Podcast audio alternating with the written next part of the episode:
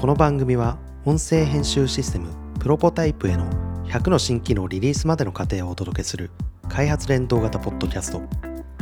リスナーとともに企画開発を進め新しい技術今までにないビジネス価値を提供する番組です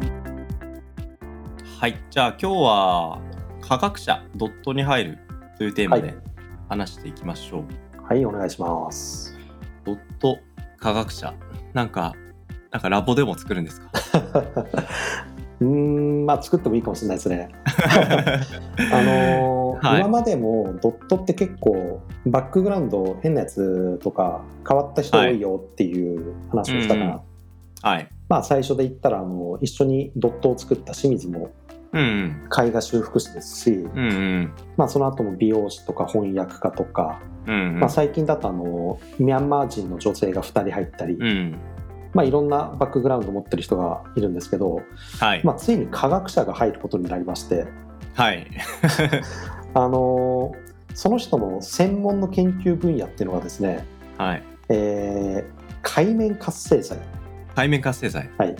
はい。もうあの僕はあんまり詳しくないんですけど、はい。まあ、海面活性剤の研究をしている研究者の方とはい。一緒にあのちょっと仕事をする機会がありましてはい。でそしたらその人あの科学者なん、まあ、科学者大学勤務での科学者なんですがはい。結構あの自分で専門外だけどプログラムを書いて業務効率やったりとか。えー。そういうのもやってる方で、うんうんうん。で、作ったものとか見せてもらったら、なかなかなんですよね。ほうほうほうほえ、素人ですよねみたいな感じの。う。うんうん。で、その人とあの、結構仲良くやらせてもらってたんですけど、はい。まあ、いろんな事情があって、その、大学はまあ辞めることになりそうだとう。んうんうん。はい。で、次どうするんですかって言った時に、その、まあ、大学結構年齢的にも40代の方なんですけど、はい。まあ、新しいところ探すの大変ですよ、母とか言っていたんで、うん。いっそあのエンジニアに転校っていうことは考えませんかって いう。多分あのプログラミングとかのセンスあるんですよはい。なので、まああのうん別にうちは副業も OK なんで、うんうんうん大学でのその研究者やりながらうん。エンジニアとして、まあ、最初のうちはあの勉強があるんでエンジニアはでいがっつりやってもらうんですけど、うん。まあ、将来的にはその研究者やりながらとかっていうのもうちとしてはネタになるし、はい。面白いし、うん。まあ、いろんな考えの人専門を持ってる人っていうのは集まってくれた方が僕としては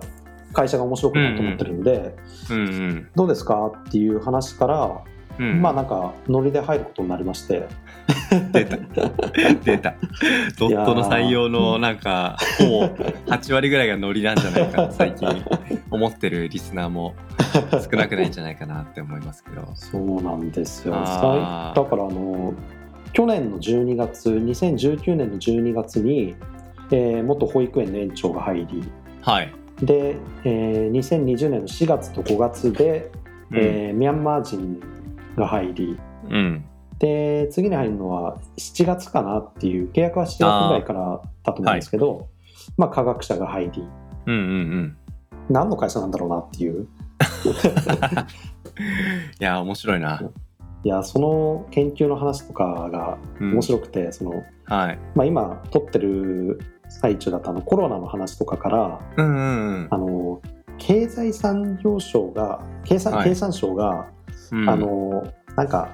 第4級アンモニウム海面活性剤の抗ウイルス効果についてみたいな、なんかを発表したらしいんですよ、僕全然知らなかったんですけど、えー、はい。でなんか効果があるよみたいなことを言ったらしいんですけど、うんそ、の科学者の先生曰く、あ、のあれはもう皮膚のバリア機能を完全に落としちゃってうんうんうん。培養液ぶっかけたらウイルスは死ぬかもしれないけどそれで手洗ったら、うんあの別のウイルスがガンガン入ってきちゃうやばさがあるんですはい。なので今の仕事は一回止めてそのやばさを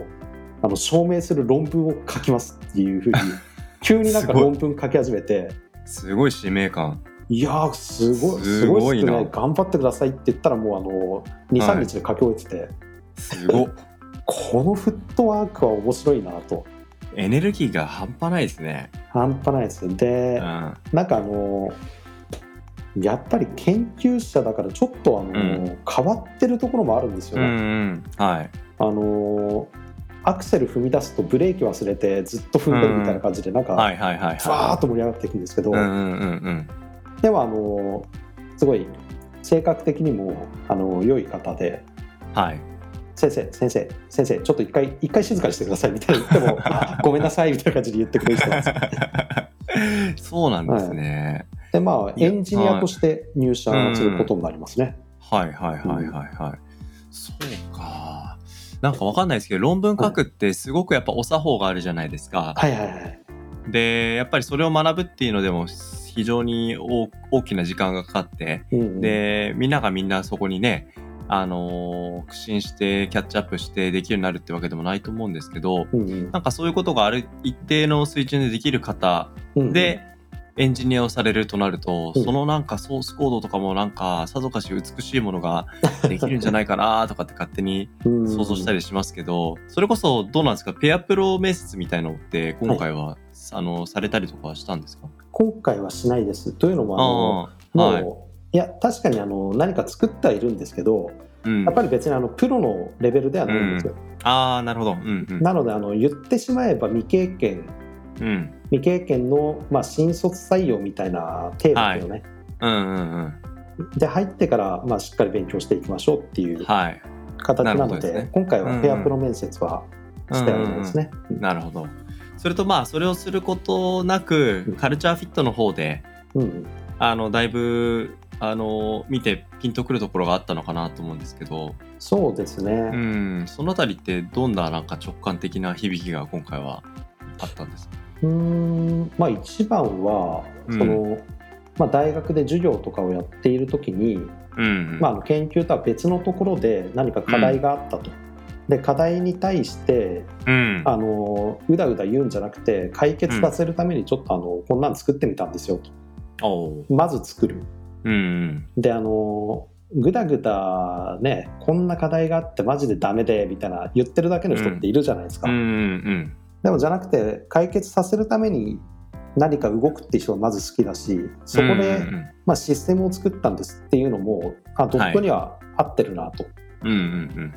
で話をしていく中で結構あの、まあ、うちの他のメンバー清水とか中園とかっていうところとも話をしてたら、まあ面白い人だねと。 なるうん、うんうんでやっぱりあの論文を書くっていうのって、まあ、あの大学をちゃんと卒業してる人は、うん卒論って書くと思うんですけど、はいあれってちゃんと書こうとすると絶対論理的な思考が必要でうんうんうんで、まあ、エビデンスを調べたりとかってういんう調査もあったり、はいそれを、ね、業務として行ってる人だったら、まあ、論理的思考っていうところも大丈夫だろうっていう信頼はありますね。うん、なるほどですね。うん。なんかやっぱ最近政治のニュースとか見ててもすごく言葉に対する、うんあの向き合い方がやっぱ政治家にも問われてるなと思ってで、うんそれってなんか僕ら普通に一般市民にもうんうん当てはまることだなと思うんですけど、うん結局やっぱ言葉を積み重ねて相手との距離をあの建設的に縮めていくうんうんハウとして言葉を的確に操れるかって最低限論理的な思考が必要だと思うんですけど、うんうんプラスアルファやっぱりそこに心あるその関わり方をしようとする姿勢うんうんがすごく大事だと思っていてうんうんで今の方のお話の中だとやっぱり論文を書き切るっていうところのやっぱ情熱、はいはいはい。プラスやっぱり何か自分からあの変えていけるアプローチを模索しようとする主体性うんうんでそれが全てではないっていうことを前提にしながらもそれを第一歩として、うんやっぱり関わる人たちの価値観とか、うん向き合い方を変えていくってことに何かリーダーシップ持てるっていうところはやっぱりそれの受け手に対する想像力もある程度必要とされるところだと思うんですよね。うんうんうんうんだからそういうことをやっぱり今話聞く中でも想像できる方だなって思うと、うんなんかそれはなんか僕もなんかどんな方なのかなってすごく興味も 湧くしでその方と仕事することのなんか良し悪しみたいなところでもちろんね、ポジティブなことばっかりじゃないとは思うんですけども、うん少なくとも今の2つの軸言葉を的確に操りながら、うん人に真心を持って接することができそうだっていう期待感は、うんなんか浅井さんもなんかそういうお話を聞く中で多分に感じるところがあったんじゃないかなって僕も今聞いててすごく思いましたね。そうですねでなんか最近気づいたんですけどうん、僕らがあの好む言葉遣いみたいなのってあるんだなと思っていておー知りたい。あの雑な言葉遣はい。いが好きなんですよ多分僕らって あの硬い言葉嫌いだっていうのはなんとなくもう分かると思うんですけど、うんうんうん。あの例えばその先ほどの先生うん。科学者の先生の言葉遣いであの経産省がどうたらって話をしたじゃないですか、うんうんその時の表現があのあの発表だとなんたらかんたらの暗もなんちゃらかんちゃら成分がどうこうでってすごい難しいこと言ってるんですけど、んうんうんあの終わりの方まで読んでみるとということでな、このまんまじゃガチめにやばいんでちょっと論文書こうと思うんですよっていう めちゃくちゃ難しいことをなんて雑に言うんだとか、うん。うんうんうん。あとだんだんあの、まあ、あのシステム作るときはちゃんとやりますけどあの、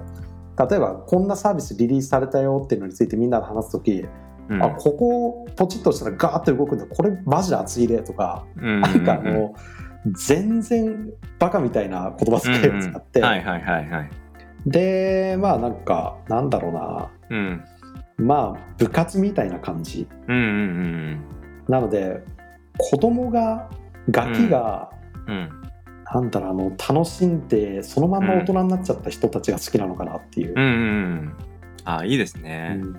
なんか僕、今こうやってね、コロナで自粛で家の中でずっといると、やっぱり楽しみをどう見つけるかってすごく試されてるなと思うんですけど、うんうんあの僕も結構綺麗な言葉を使いがちだったり、やっぱり物事を綺麗に表現したが、した、したが、したがることがやっぱ多いなって自分でもすごく振り返るんですけど、うんうん雑の何がいいかっていう話を今話しながらすごく思ったんですね。うんうんうんで、雑って何かっていうと、やっぱ感情が湧き出る瞬間だと思うんですよ。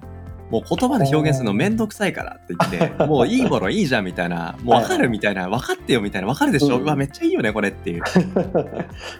なんかその言葉でいちいち表現しないレベルで感情が溢れ出る瞬間をうんうんすごく楽しむっていう人が、浅井さんの言う言葉を雑に扱うっていう人なんじゃないかなと思うと、うんうんなんか僕もやっぱりそういう人を見てるともうどういうバックグラウンドだろうか出自だろうか、なんか学歴だろうか使用職歴だろうか、うんもうそういう人見てるとすっごくパワーをもらうしうん自分も好奇心が湧いてきてでそういう話を聞くことがなんかすごくなんか元気をもらう、うんなんかこれが一番だなと思うとなんかこういうエネルギーを発してくれる人たちの特徴って何かっていうと、うんやっぱり物事に対してうん綺麗に説明するだけじゃなく、うんもうそれがどうしようもなくいいからもうとりあえず食べてよとりあえず見てよみたいな、とりあえずこの作品いいからさと思って、はいはいはいうん、っていうその言葉で表現しきれない感情的な部分が溢れ出るっていう表情をしてくれる人は、うんなんか悪い人あんまりいないんじゃないかなっていうふうにすごく思うんですよね。うんなんか情報を伝えるっていうのももちろん大事なんですけど、うんうん感情が伝わる大事さっていうのもあるから、うんうんそこはなんか両方ちゃんとうん強化していきたいなと思いますね。そうですよね。まあだからその言葉の雑さみたいなところ、確かになとかって思うと、うんあもっと雑でいいんだっていうふうにちょっと逆解釈してしまいそう な気もありますけどそこってある種なんかちょっと人としての愛着というかうんうん可愛らしさというか、うんうん、なんかそういうところの出し方って実はもっと雑に言葉をいい意味で使ううんうんことによって出てくるとこってあんだなと思うと。うんうんうん、なんかいいですね。なんかまた新しい仲 間が入ったなっていうことから、こういう話まで、あのー聞かせてもらうと、僕ももっと 雑に 物事 やっていいなって思いますね。科学者が入ることでドットもなんかねまた新しいいやー挑戦ができるかもしれないですからうん、なんかそういうこと聞くともっともっとプロポの人材としても、なんか別に音音声の編集とか問わず全然やったことない人でうん魅力的な人を見つけるっていうアプローチの方が結果組織組織の文文化度というかうん文化力というかなんか組織力が新しい化学反応起きそうだなと思ってうんうん すごいあの考えさせられますねしみじみと い ありがとうございやー次はどんな人がプロポの方に入っていくんでしょうねありがとうございます